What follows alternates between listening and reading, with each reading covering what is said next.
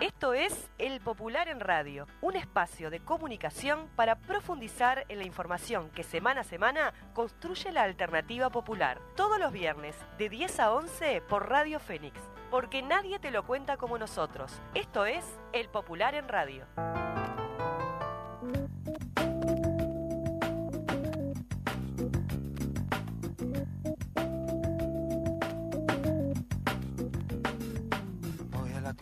Muy, pero muy buenos días a todos y todas quienes están del otro lado escuchándonos por Radio Fénix y más tarde en el podcast en Spotify. ¿Cómo le va? Exactamente. Doña Victoria Alfaro. ¿Cómo andás, eh, Paola? ¿Todo bien? Todo lindo, todo acá este, intenso como siempre. Venimos de semanitas. Sí, sí.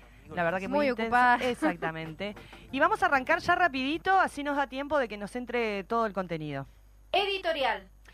El presidente preso de las mentiras. La entrega por vía express de un pasaporte al narcotraficante Sebastián Marcet, que estaba preso en Dubái y hoy está prófugo, y la estrategia de mentiras y ocultamiento para intentar tapar ese hecho injustificable, tiene al gobierno y al presidente Luis Lacalle Pou contra las cuerdas. Hay hechos de enorme gravedad que están comprobados y que el gobierno, en particular el presidente de la República, niegan y por lo tanto mienten. Está comprobado que se le entregó un pasaporte a uno de los narcotraficantes más importantes del continente y que no había razón alguna para hacerlo. Está comprobado que se le mintió al Parlamento y a la ciudadanía. Está comprobado que se elaboró una estrategia institucional, política y comunicacional con participación directa del presidente de la República para mentir, ocultar y destruir pruebas. Está comprobado que se instigó a funcionarios públicos, la ex vicecanciller Carolina H. y el ex viceministro del Interior, Guillermo Maciel, para que destruyeran pruebas. Está comprobado que el principal asesor presidencial, Roberto Laflup, destruyó un documento público que formaba parte de un expediente. Todo esto está comprobado y es muy grave, política e institucionalmente, y esto es más allá de lo que arroje la investigación judicial en cuanto a delitos. La semana pasada analizábamos el impacto de las revelaciones realizadas ante la Fiscalía por la ex vicecanciller Carolina H. Ahora tenemos que agregar todo lo sucedido desde el viernes pasado, en particular la conferencia de prensa del presidente Luis Lacalle Pou, pero también las actitudes políticas del gobierno, los nuevos hechos que se fueron conociendo y la respuesta del Frente Amplio y el Movimiento Popular. El sábado pasado, el presidente de la República, Luis Lacalle Pou, volvió de Estados Unidos e hizo una conferencia de prensa. Su palabra era muy esperada, había unanimidad de que se estaba ante una crisis política grave. El presidente, usualmente muy locuaz, llevaba un silencio de varios días y el gobierno no reaccionaba. ¿Qué pasó? La conferencia de prensa fue una vergüenza. Fundamentamos esta aseveración en siete puntos. 1. La calle Pou anunció que había aceptado las renuncias del ministro del Interior, Luis Alberto Heber, del viceministro Maciel y de su principal asesor, Roberto Lafluf. Luego pasó a intentar una estrategia de minimizar los hechos, el problema que para hacerlo mintió. El presidente dijo que aceptaba las renuncias, pero que tenía la convicción, entre comillas, de que todos los renunciantes habían actuado bien y dentro de la legalidad. Es inaceptable que se diga a la vez que renuncian dos de los principales ministros del gobierno, el canciller y el ministro del Interior, los dos de absoluta confianza del presidente, además, más la renuncia de su asesor estrella, oficialmente de comunicación y estrategia, pero en realidad operador político de primer nivel, que participaba en reuniones con líderes de los partidos de la coalición de derecha, con ministros y hasta daba orientaciones a los parlamentarios, pero que todo está bien y que todo fue bien hecho. No se sostiene ese discurso ni por un segundo. 2. El presidente insistió en la mentira de que tenían la obligación de darle el pasaporte a Marcet. Como ya se aprobó en la interpelación de hace un año por parte del Frente Amplio y de destacados expertos el decreto 129-2014, arguido por el gobierno, como la causa de tener que entregar el pasaporte les brindaba opciones para no entregarlo. En el artículo 34 de ese decreto se establece la posibilidad de otorgar un documento válido directo a la República por un solo viaje. En el artículo 48 se establece un, mar un, margen de discrecionalidad en los tiempos para situaciones no previstas o excepcionales. Podían y debían haber optado por cualquiera de esas dos posibilidades y no. Como hicieron, entregarle un pasaporte a un narcotraficante que estaba preso, lo que contribuyó a que fuera liberado, huyera y ahora esté prófugo. 3. El presidente mintió cuando afirmó que en el Parlamento se dijo la verdad. 4. Mintió cuando dijo que no sabían quién era Marcet cuando le dieron el pasaporte. Los chats de Maciel con H demuestran lo contrario y además, si no fuera así, ¿por qué querían borrar esos chats? 5. El presidente mintió cuando dijo que su asesor Lafluf no destruyó un documento público que estaba en un expediente. Dijo que lo que destruyó Lafluf era una hoja protocolizada por una escribana y que no estaba en el expediente. No es verdad. Fueron 12 hojas y sí estaban en el expediente. Pero además es muy grave que el presidente reconozca que sabía que su asesor accedió total o parcialmente a un expediente de una investigación en Cancillería y que había destruido una a doce páginas, da igual. ¿Cómo es posible que no haya tomado medidas cuando se enteró de tamaña barbaridad? ¿Esperó a que la FLU renunciara y encima diciendo que actuó bien? 6. El presidente mintió cuando argumentó que las instituciones funcionan plenamente y que su gobierno y él son transparentes. La verdad es que todo esto se supo porque el Frente Amplio interpeló hace un año, porque presentó pedidos de informes, una solicitud de acceso público a la información y, ante la negativa del gobierno a contestar, una denuncia ante la justicia que fue la que ordenó que la información se entregara. Si el Frente Amplio no hubiera hecho todo eso, nunca se hubieran conocido los chats. La realidad es que Presidencia y el Gobierno le ocultaron información al Parlamento y pretendieron hacerlo con la justicia. Es decir, las instituciones funcionan y se investiga a pesar de los esfuerzos para tapar todo, no al revés. Esta conducta política de ocultamiento se continuó cuando toda la coalición de derecha impidió que el Parlamento discutiera esta crisis política tan grave, imposibilitando un desagravio del propio Parlamento que fue manoseado por el Poder Ejecutivo. A ella hay que agregar la permanente campaña desde el Gobierno y por los parlamentarios de derecha contra la Fiscalía y algunos jueces, Así no se cuidan las instituciones y se deteriora la democracia. 7. Por último, el presidente confirmó un hecho muy grave, que la reunión del 25 de noviembre en el piso 11 de presidencia, donde él tiene su oficina, donde se le planteó a H y a Maciel que borraran los chats y que no informaran a la justicia de su contenido, y se le pidió a H que hiciera un acta notarial falsa, fue convocada por instrucciones suyas y que estuvo en ella, aunque intentó absurdamente plantear que solo pasó a saludar. La realidad es que el presidente tomó las medidas mínimas que la crisis demandaba y claramente porque no le quedó otra posibilidad, pero no asumió ninguna responsabilidad política ni la más mínima autocrítica. La justicia va a seguir su trabajo. Ahora se abrió una nueva línea de investigación por los presuntos delitos de la FLUF y trascendió que el fiscal a cargo evalúa citar al propio presidente de la calle Pou por su obvia implicancia en los hechos. Queda por responder. ¿Por qué razón se le dio el pasaporte a un peligroso narcotraficante? ¿Quién tomó la decisión? ¿Por qué se ignoraron las advertencias de los funcionarios de Cancillería y del propio viceministro del Interior? ¿Qué ofreció Marcet a cambio del pasaporte y a quién o a quiénes? Por otra parte, no es correcto que se hable del caso Marcet como si fuera un hecho aislado. Hay varias acciones del gobierno que tienen como, como, como componentes elementos de corrupción. Lo prueban la Asociación para Delinquir de Astesiano en Presidencia de la República, la entrega de la principal operativa del puerto a la transnacional Cató Natí por 60 años, la entrega de viviendas a militantes de Cabildo abierto por Irene Moreira, el contrato de militantes de una lista herrerista en Salto Grande, los casos de nepotismo de Carab en Artigas, la contratación por el exministro Gerardo Cardoso de una empresa fantasma de publicidad y la lista no es exhaustiva. Esto también es expresión de una política que construye desigualdad y que concibe al Estado como un instrumento para favorecer a los poderosos y sus intereses. Lo grave de esta crisis es que en este caso el poderoso es un narcotraficante. El Frente Amplio expresó con mucha claridad, tanto por parte de su dirección en conferencia de prensa como de sus parlamentarios, que el tema no se cerró, que la crisis es muy grave y que hay preguntas sin responder. También resolvió realizar asambleas en todo el país para denunciar la situación.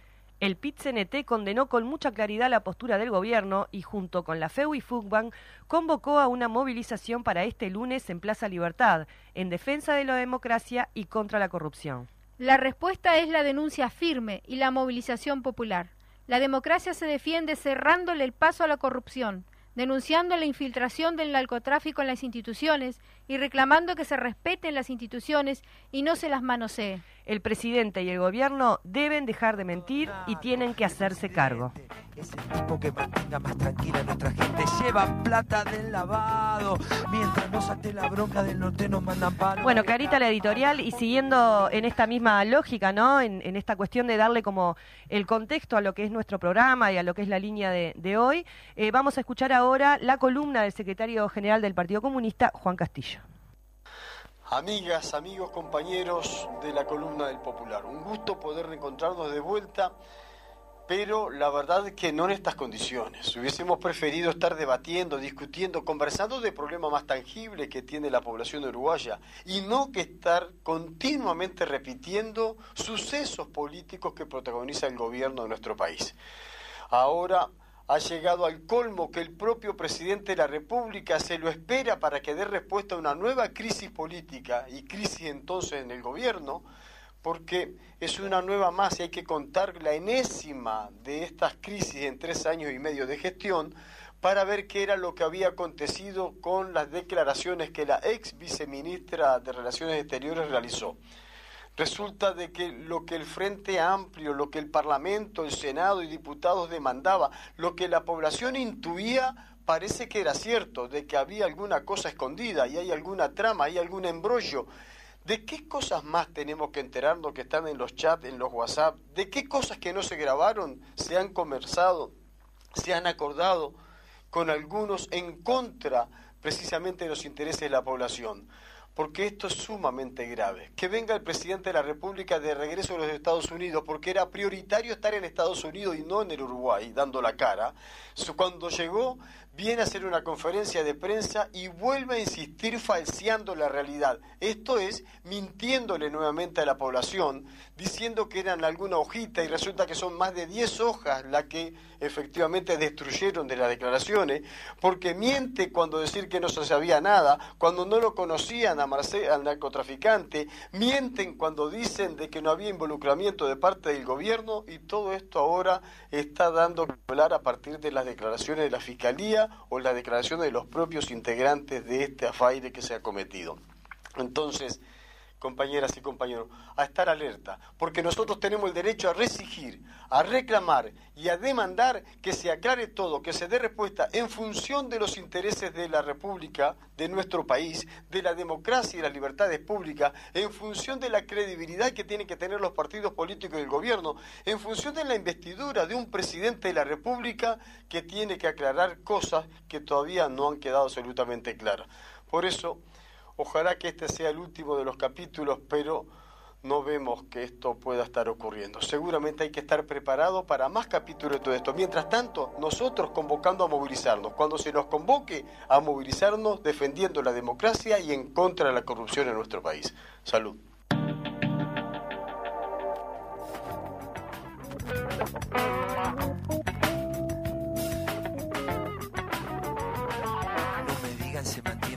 De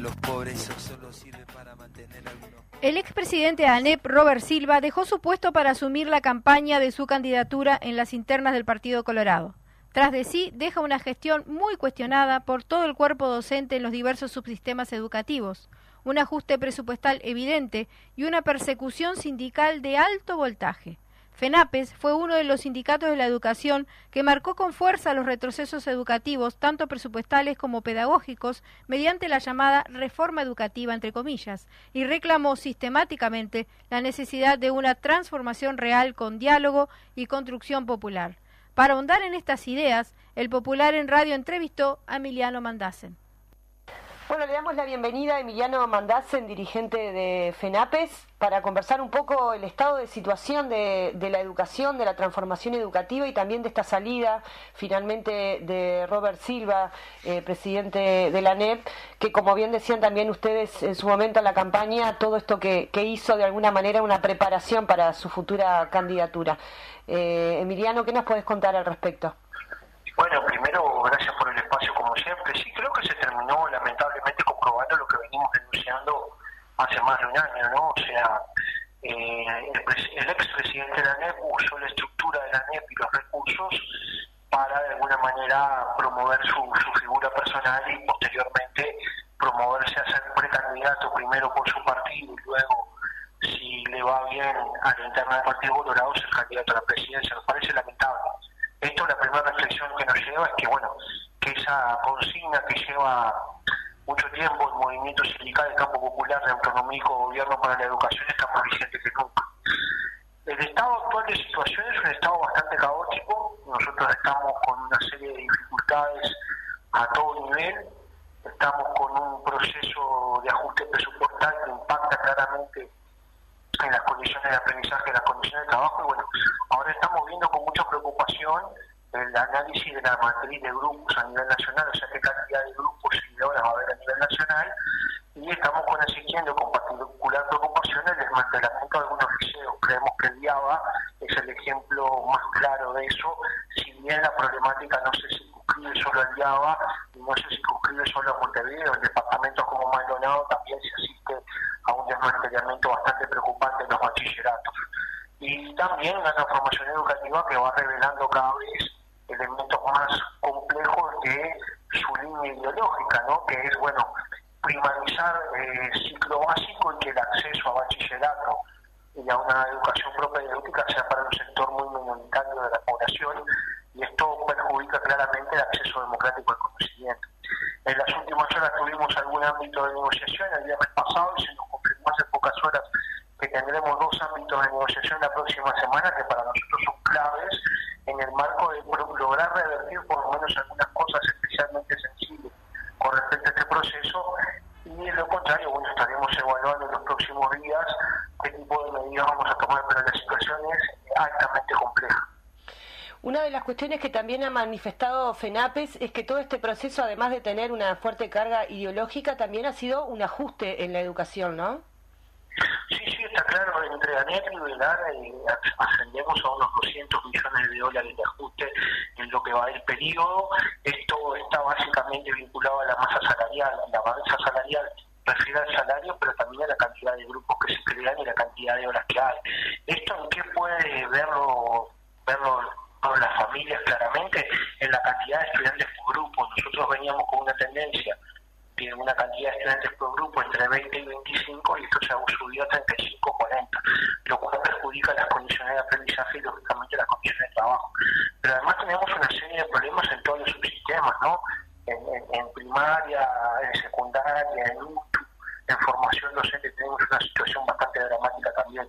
Creemos que hay una situación generalizada de caos, que la transformación educativa, lejos de buscar soluciones para los problemas reales del sistema, lo que sí es un claro proyecto político ideológico de, esta coalición de gobierno que además deteriora las más ricas tradiciones de la, de la pedagogía uruguaya y lo que hace es importar un modelo hacia el país que lo que busca, vuelvo a decir, como eje central de, esa disputa, así como hablamos de que hay que distribuir la riqueza, también hay que distribuir el conocimiento y esta, y esta política eh, que ha llevado este gobierno eh, cercena claramente esa. En esta misma lógica, otra de las patas de, este proceso que llevó adelante estas autoridades de la educación tiene que ver con la, con la persecución a, docentes, ¿no? Sí, sí, claramente lo estamos viviendo. Creo que es un proceso que, que arrancó, fue de las primeras medidas que tomó este gobierno.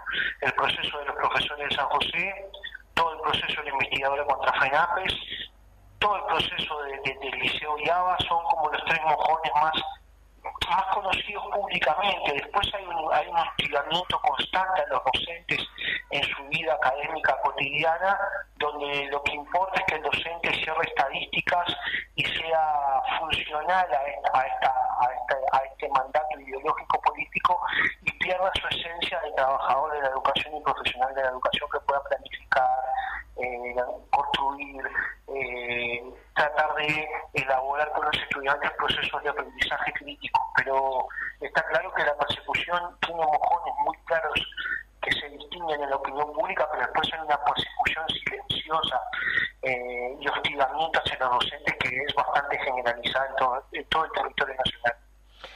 Eh, otra de las, de las cosas que ocurrió es que, em, casi como haciendo un balance, ¿no, Emiliano? Todo este proceso de, degradación académica tuvo un fuerte rechazo no solo a nivel sindical, sino también a, nivel de las asambleas técnico-docentes. O sea, los, propios docentes lo han rechazado sistemáticamente y sin embargo cuando uno mira la comunicación que tuvo durante todo este periodo, en esto que hablábamos también de la campaña, ¿no? Parecía que se estaba como en un mundo paralelo. Sí, yo creo que hay, una lógica del gobierno que es naturalizar la realidad y cuando el escándalo es muy grande, caricaturizarlo o victimizarse. Es una metodología que la estamos viendo cómo se despliega estos días ante los escándalos de corrupción y de, escándalos de corrupción, decisivamente, porque eso no de esa manera que vive este gobierno. Y creo que, en la educación se ha vivido algo similar. Creo que las asambleas técnico-docentes, que son una conquista de los trabajadores, y eso hay que dejarlo claro, históricamente es una conquista de los trabajadores, tenía un papel técnico-pedagógico fundamental, contestando claramente, con muchos argumentos, esta transformación educativa. Y se las ha desoído, lógicamente, como organismo asesor. Pero bueno, nosotros creemos que hay que enfrentar esta etapa con mucha firmeza, pero ya hay que ir proyectando para adelante. Creo que tenemos que ir construyendo las bases sólidas con el campo popular, con las organizaciones sociales, eh, de un gran acuerdo nacional de educación que logre revertir estos elementos.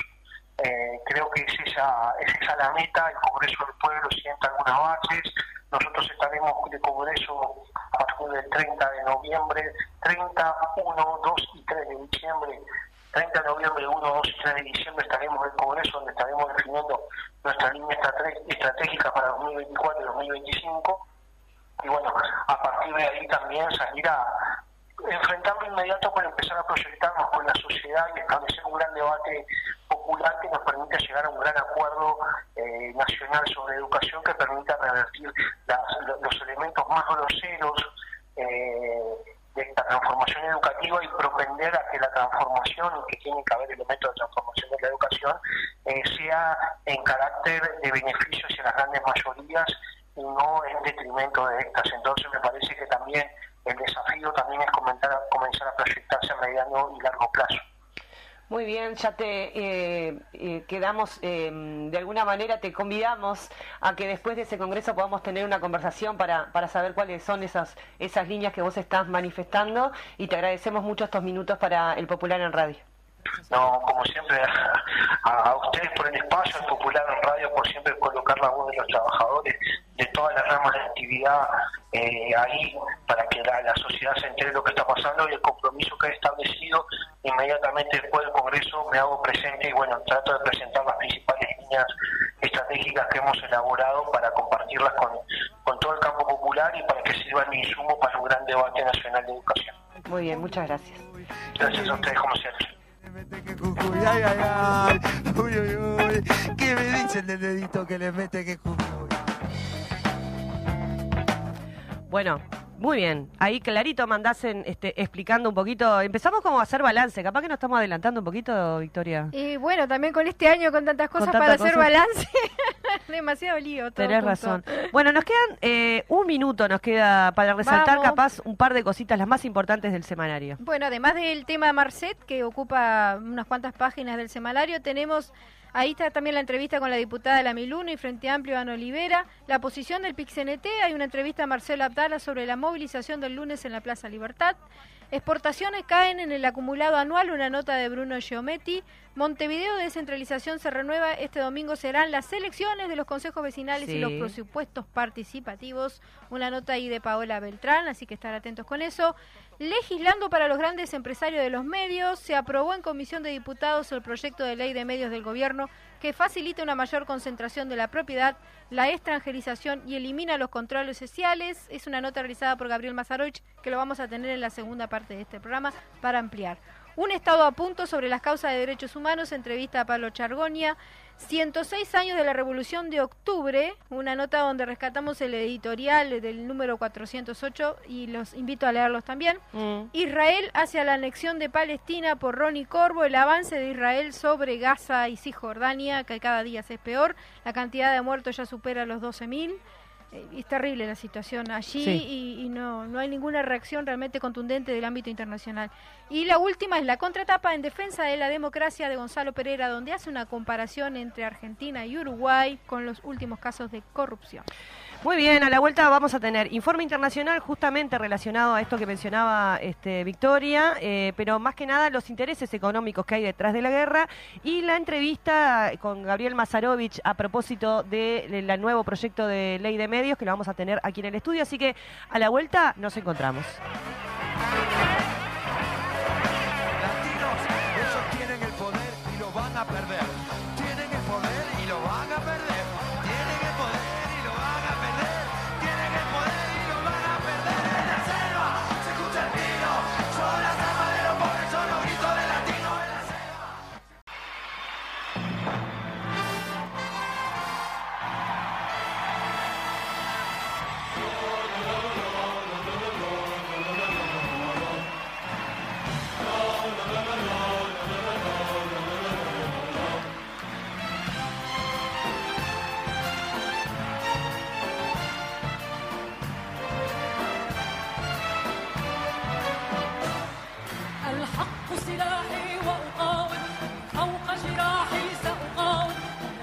Continuamos entonces en la segunda parte de El Popular en Radio. Como escuchan, estamos escuchando este, la- una canción que se llama Canción para Palestina eh, de Julia Boutos a propósito de lo que vamos a estar eh, compartiendo con ustedes ahora. ¿Vamos, Fede?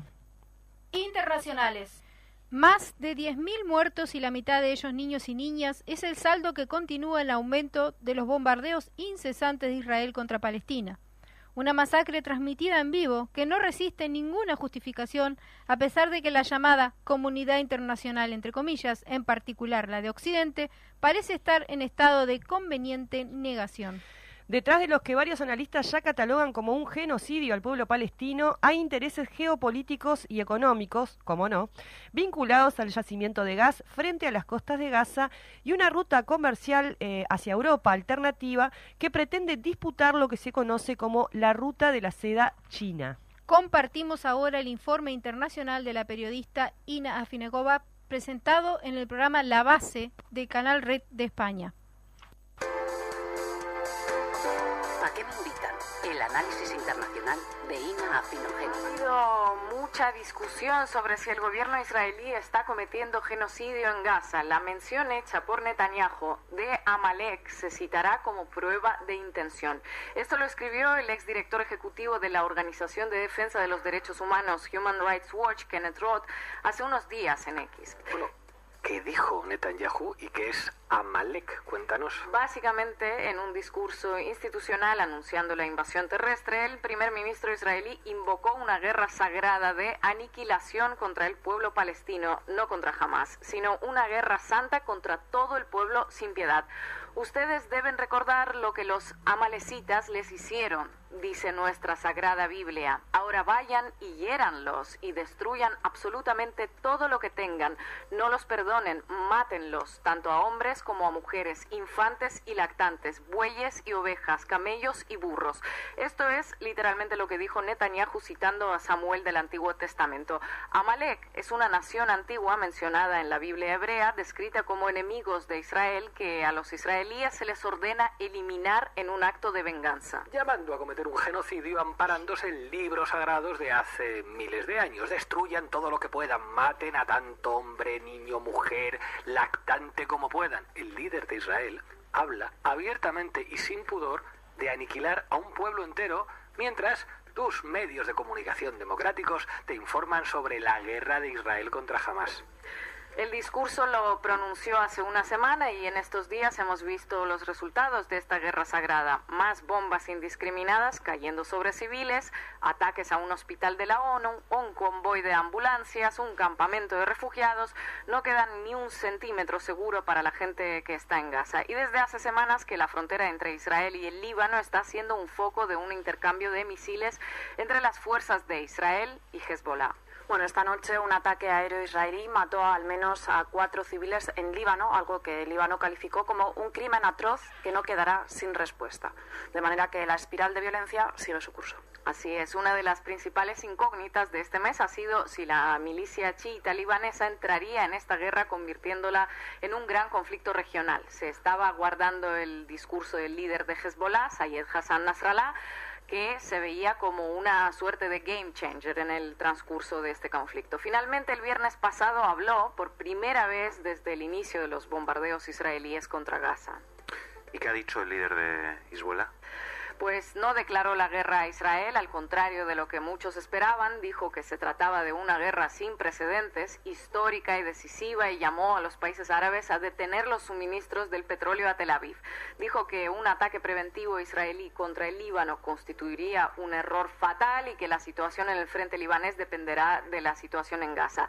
Todas las opciones están sobre la mesa. Podemos elegir cualquiera en cualquier momento. Y añadió, si empieza una guerra regional, nada nos detendrá en la eliminación de las fuerzas militares de Israel y Estados Unidos. Bueno, pues parece más bien un discurso con una función más de disuasión, ¿no? Vamos a Está decir. claro que nadie quiere una guerra total en Oriente Próximo, que se está tratando de evitar, pero no habría que descartar del todo la implicación de Hezbollah. Primero, este tipo de decisiones de atacar no se suelen anticipar públicamente, como sabemos todas, especialmente yo.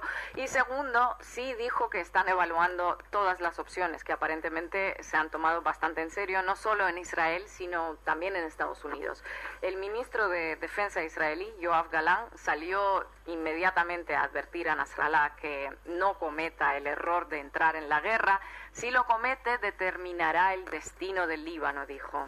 Vamos, que la solución final para Palestina ya está en marcha y ahora se plantea también, de paso, la solución final para el Líbano. Efectivamente, a su vez Estados Unidos advirtió a Hezbollah e Irán sobre su disposición a actuar en caso de que entren en la guerra. Que tampoco eran tan necesarias esas advertencias, ¿no? Porque ya se entendió bastante bien el mensaje cuando mandaron sus portaaviones al Mediterráneo. Según New York Times, la administración estadounidense transmitió esas advertencias a través de Turquía, es decir, todo ello viene a confirmar que una implicación de Hezbollah se toma en serio. ¿Y por qué? Me van a preguntar. Pues porque esa organización chiita nacionalista libanesa ya le plantó cara al ejército israelí en la guerra del Líbano de 2006 y no ha sido para nada fácil para Tel Aviv. Hasta tal punto que algunos expertos militares hablan directamente de que Israel perdió esa guerra. 2007 el gobierno de Israel creó la denominada Comisión Vinograd, una comisión para investigar la actuación de las fuerzas de defensa de Israel durante la guerra del Líbano. Sus conclusiones finales no fueron para nada elogiosas con el ejército israelí. Se habló de la necesidad de una reorganización de las tropas y de un cambio de estrategias. En el mundo árabe, el informe Vinograd fue visto como un reconocimiento por parte de Israel de su derrota en el enfrentamiento contra Hezbollah y en Occidente como un signo de la fortaleza de la democracia israelí capaz de hacer autocrítica. Bueno, han pasado 16 años ya desde esa guerra que Israel parece haber perdido.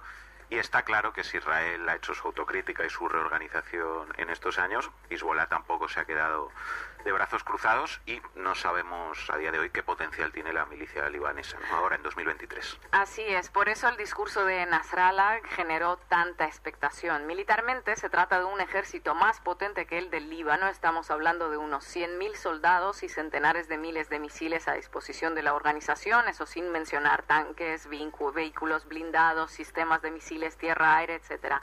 Y además Hezbollah no es solo una fuerza militar, también es una fuerza política que tiene numerosos aliados en la región con los que les une un enemigo común que es el sionismo.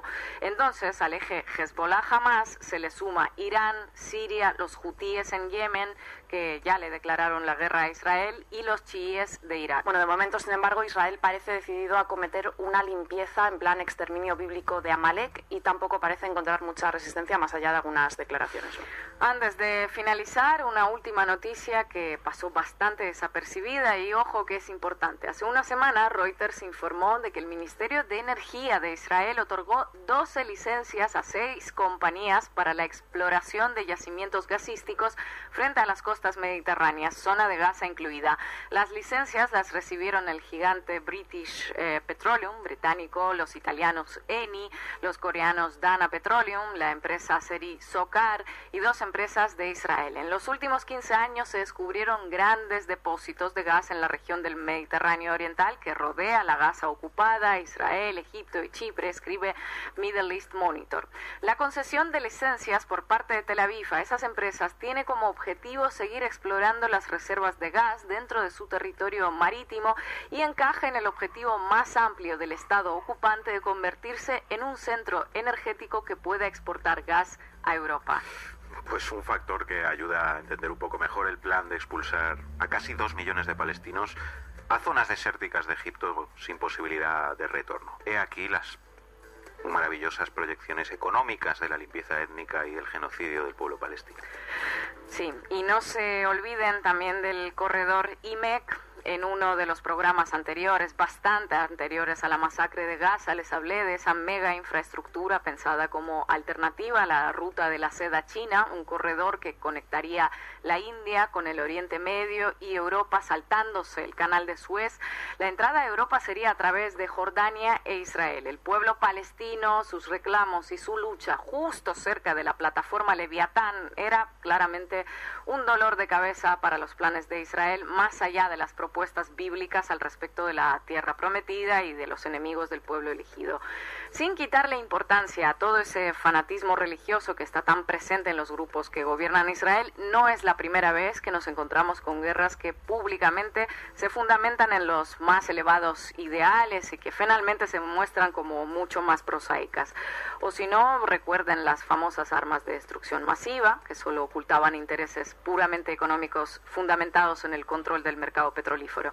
Y lo mismo sirve para muchas invasiones, guerras o agresiones iniciadas en la zona. En realidad sirve para casi todas las guerras, a decir verdad. Las excusas pueden ser las que más les gusten a quienes las promueven, pero detrás se esconde un interés puramente pecuniario.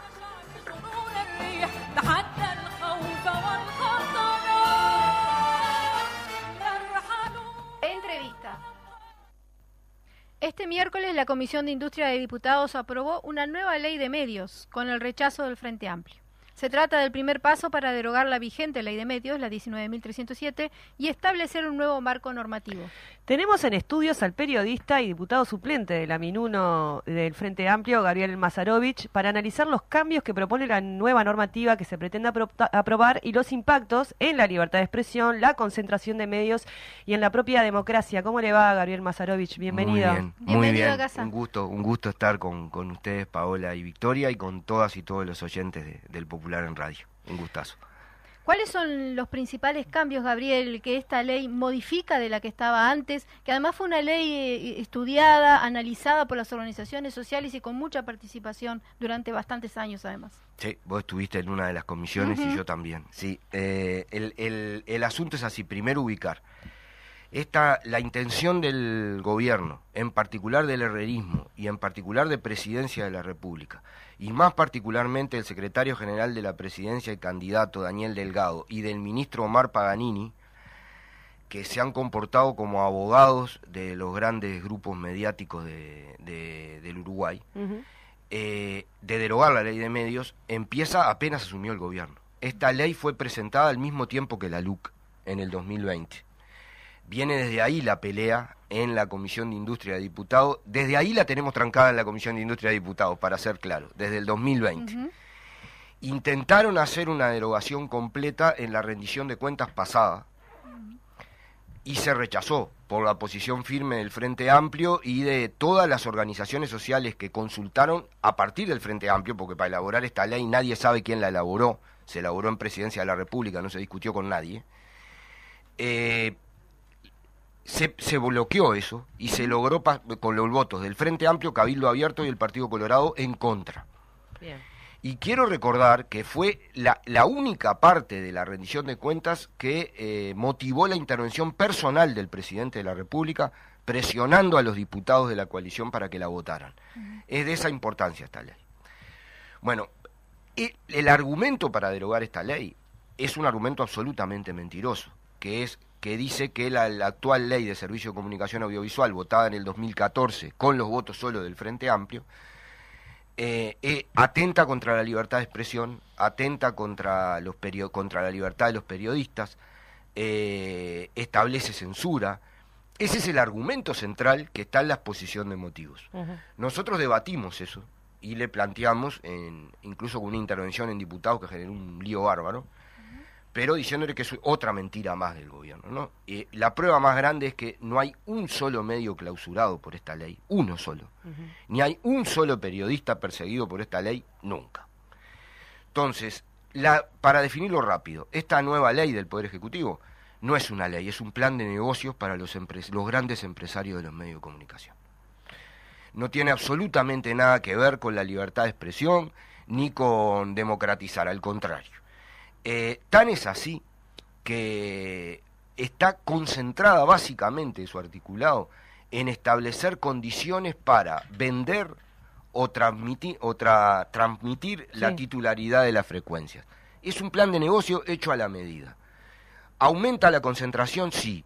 ¿Duplica la cantidad de frecuencias que puede tener una sola empresa o un solo empresario en el caso de las radios y las televisiones abiertas? Esto no es casualidad. Esto es para blanquear lo que grupos uruguayos de concentración de medios ya tienen violando la ley actual con la anuencia del Poder Ejecutivo. Aumentaron las frecuencias, ¿por qué? Porque el grupo Zorrilla, el grupo Sarandí, el grupo Magnolio tienen más radios que lo que permite la ley actual. Y le pusieron el número exacto de las frecuencias que tienen ahora esos grupos. Es una vergüenza. Sí. El- en, el, o- en el otro plano, en el tema de la, de la TV por pago, Mm. también no la duplica, pero aumenta la cantidad de licencias que pueden tener las empresas por lo mismo, porque el grupo Clarín argentino, Flow, para ser claro para la gente, tiene más eh, licencias de TV cable que lo que permite la ley, violando la ley. Entonces ahora lo blanquean y le llevan a ocho, que son las licencias que tiene el grupo, el grupo Clarín. Es una legislación hasta con nombre y apellido, es una vergüenza eh, inconmensurable. Permite que el 100% de la titularidad de una, del usufructo de una frecuencia de radio, de televisión o de TV pago lo tenga una empresa o una persona extranjera. Eh, la ley actual establecía hasta un 49% y establecía que la, que la mm, vos lo sabés bien Victoria, que eh, la mayoría de la- de- del paquete accionario tenía que ser nacional y que la titularidad tenía que ser nacional, estaba prohibido por el extranjero. Esto lo hacen muy hábil, mantienen que la titularidad la sea nacional nada más, pero eso se omite para las transferencias. Es decir, después que vos tenés la transferencia, puedes hacer lo que quieras. ¿Eso por qué es? Es porque un canal de televisión de Montevideo le quiere vender su canal cable a una empresa extranjera. Con la ley actual no puede, entonces le facilitan el negocio. Digo, es- es- perdón que sea tan claro, pero es que es así, no, no, ti- no hay otra razón. Quita todos los controles sociales. Sí.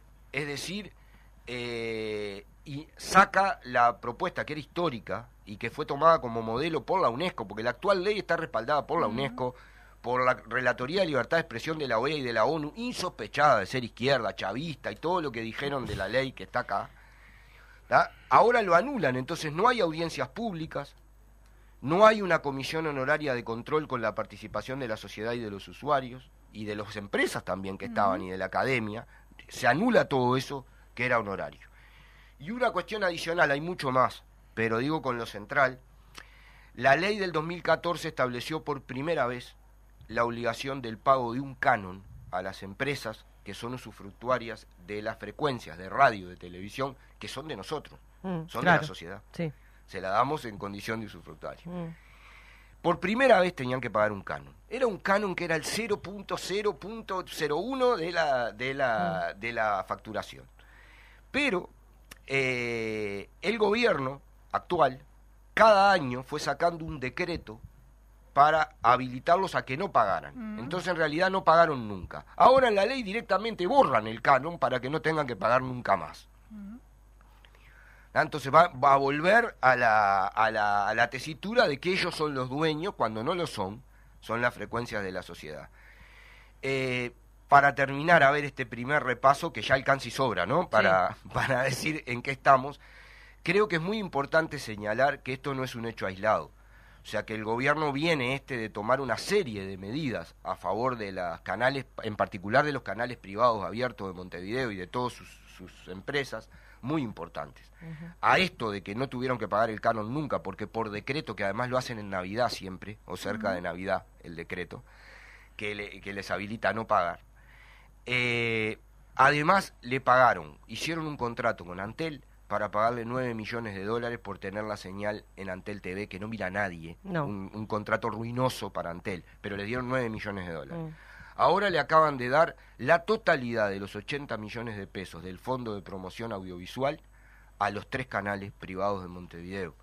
Además de eso, le habilitaron en la rendición de cuenta anterior a la venta de, de Internet a, la- a Sí, los, a la- a a los los canales cables. cable, que lo único que ha pasado, nos dijeron que era para los cables del interior. Mentira, porque no dice nada de ningún, ni de tamaño ni de lugar. Pero nos dijeron era para los cables chicos y los cables del interior. Los únicos que hasta ahora han hecho eso, eh, utilizado la venta de internet, son los canales 4, 10 y 12 en la blanqueada Montevideo solamente, una zona que además ya está toda con Sí. fibra óptica de Antel, es decir, no, no, y al mismo precio que Antel, es decir, en la práctica se demostró que ni fue para extender eh, la cobertura de Internet ni para mejorar el precio. Es solo para que una parte de la plata, que antes la teníamos todos los uruguayos, ahora la tengan los canales 4, 10 y 12. Entonces, concentración, extranjerización, eliminación del control social, eliminación del aporte económico y el usufructo, esto que decías del canon. ¿Qué pasa con la democracia? Bueno, eh, ahí tenemos el problema de qué concepción tienen. Para ellos la libertad de, pre- de prensa es la libertad de empresa, y no es lo mismo. O sea, lo que defienden todos los, todos los tratados internacionales y defendemos nosotros por concepción filosófica es el derecho de la ciudadanía a estar informada. La libertad de expresión y la libertad de prensa son instrumentos para lograr ese derecho fundamental. Para eso es fundamental la pluralidad de medios, que no sea todo comercial. Esta ley que van a derogar ahora establecía tres, tres espacios, el espacio público, el espacio comunitario y el espacio comercial. Eso se elimina. Nosotros tenemos hoy un sistema de medios que es privado, concentrado, extranjerizado y comercial. Esta ley lo hace peor. Es una vergüenza para la democracia y es muy importante enfrentar políticamente, más allá de los artículos, la argumentación para derogar esta ley. Se logró con una pelea muy grande, yo quiero destacarlo especialmente, de los compañeros diputados del FA, Gabriel Tinaglini y Umpierres, uno de Rocha, el otro de La Valleja, del interior además, que estuvieron peleando en, en la Comisión de Industria todo este tiempo, eh, con un grupo en el que está también Tato Olmos, Carlito Ujú. Varela, est- est- bueno, estoy yo, están otros compañeros, pero ellos dos metiendo la, la cara en la comisión peleando. Encabezando lo- ahí. Sí, lograron eh, poner cosas que habían sacado, que no es menor, que es cuatro artículos que son de protección de los derechos de la niñez, Sí. y eh, el derecho a objeción de, de los periodistas, Mm. que lo sacaban también. ¿Qué es el derecho a objeción del periodista? Es que un periodista ahora tiene el derecho, a partir de la ley del Frente Amplio, de si considera que manipularon mucha su nota o su, su, su nota en televisión, en la prensa o en la radio, Sí. en la edición, y no contempla lo que él hacía, puede reclamar que no se ponga su nombre en esa nota Claro. que sea del medio y que no... Ese es un primer derecho que se establecía por primera vez en la historia y lo iban a sacar. Es muy cómico que hablen de la censura y de todo cuando no hubo censura con esta No. ley en ningún lado, cuando derogan el artículo que, está, que por primera vez en la historia, te- en una ley del Uruguay, es- específicamente prohíbe la censura. De la ley de, del 2014. Ese artículo lo sacan. Va. Entonces, es realmente una cosa impresionante y es muy importante decir que esto es parte de lo del gobierno de, del modelo de desigualdad. Es gobernar y legislar para los poderosos.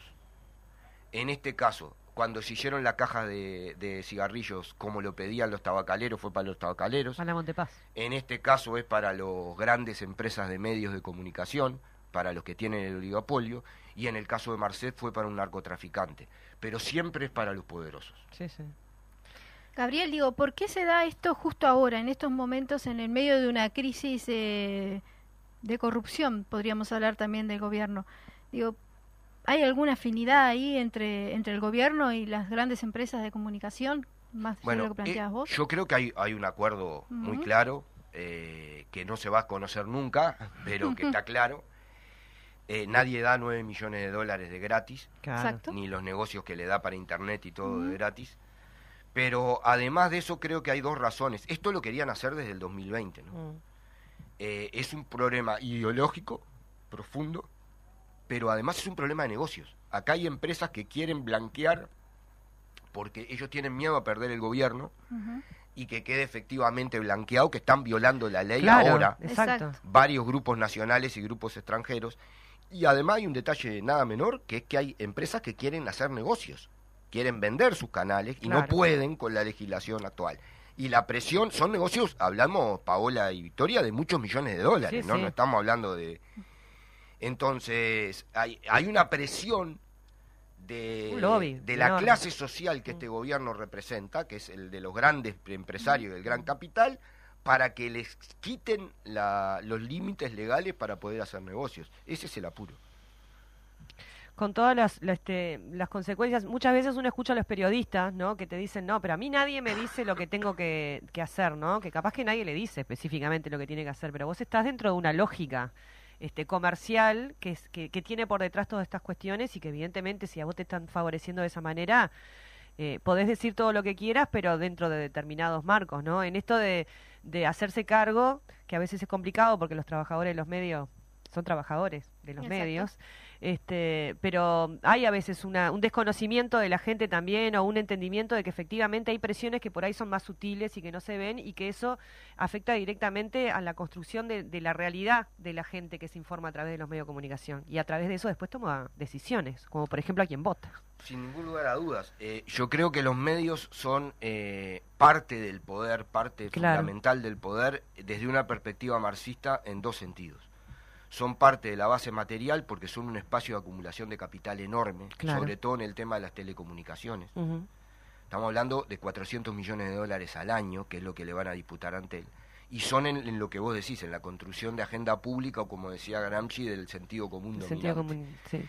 Y, y el, la- la- la- el tema de, de cómo se instalan los paradigmas de la sociedad, de- ya no solo tanto, ya ni- es mucho más profundo, Paola, ni siquiera es solo la posición electoral, es el, la- el paradigma de éxito personal, Sí. el paradigma de cómo sos realizado y cómo sos feliz, Mm. qué es lo que es exitoso en la sociedad y en las personas, y eso no tiene que ver con una censura específica que también la hay. Pero, pero tiene que ver con cómo se construye la agenda pública, qué temas importan y, y cuáles no. Eh, bueno, si querés lo vemos ahora. ¿Cu- ¿Cuánto se está hablando del tema de las firmas en, el, Sí, en, claro. en- en los medios? Sí, sí. No Entonces, eh, es efectivamente así. Y es muy bueno, y yo comparto, separar claramente, eh, incluso más profundo que vos, Paola, los trabajadores de los medios con los medios, sin duda, Sí. Y los grandes medios de los chicos, porque tampoco es una, es sí. una, es una cosa homogénea, Sí. y hay una cantidad de medios comunitarios y comerciales que no tienen que ver con esta rosca. Muy bien, estamos terminando. Antes de irnos y que nos, eh, este, nos siga haciendo redondeo con del Fede, el viernes 10 de noviembre, hoy a las 18 horas, habla Carolina en el Club Cordón, Galicia 1673. Vamos al frente con Carolina, así que todos y todas allí al Club Cordón, repetimos, Galicia 1673, a las 18 horas, habla Carolina. Y nos despedimos hasta el próximo viernes acá en la Fénix y con musiquita, Fede. Eh, ¿Por qué, Victoria? Porque nadie te lo cuenta como nosotras. Salud, gente. الحق سلاحي.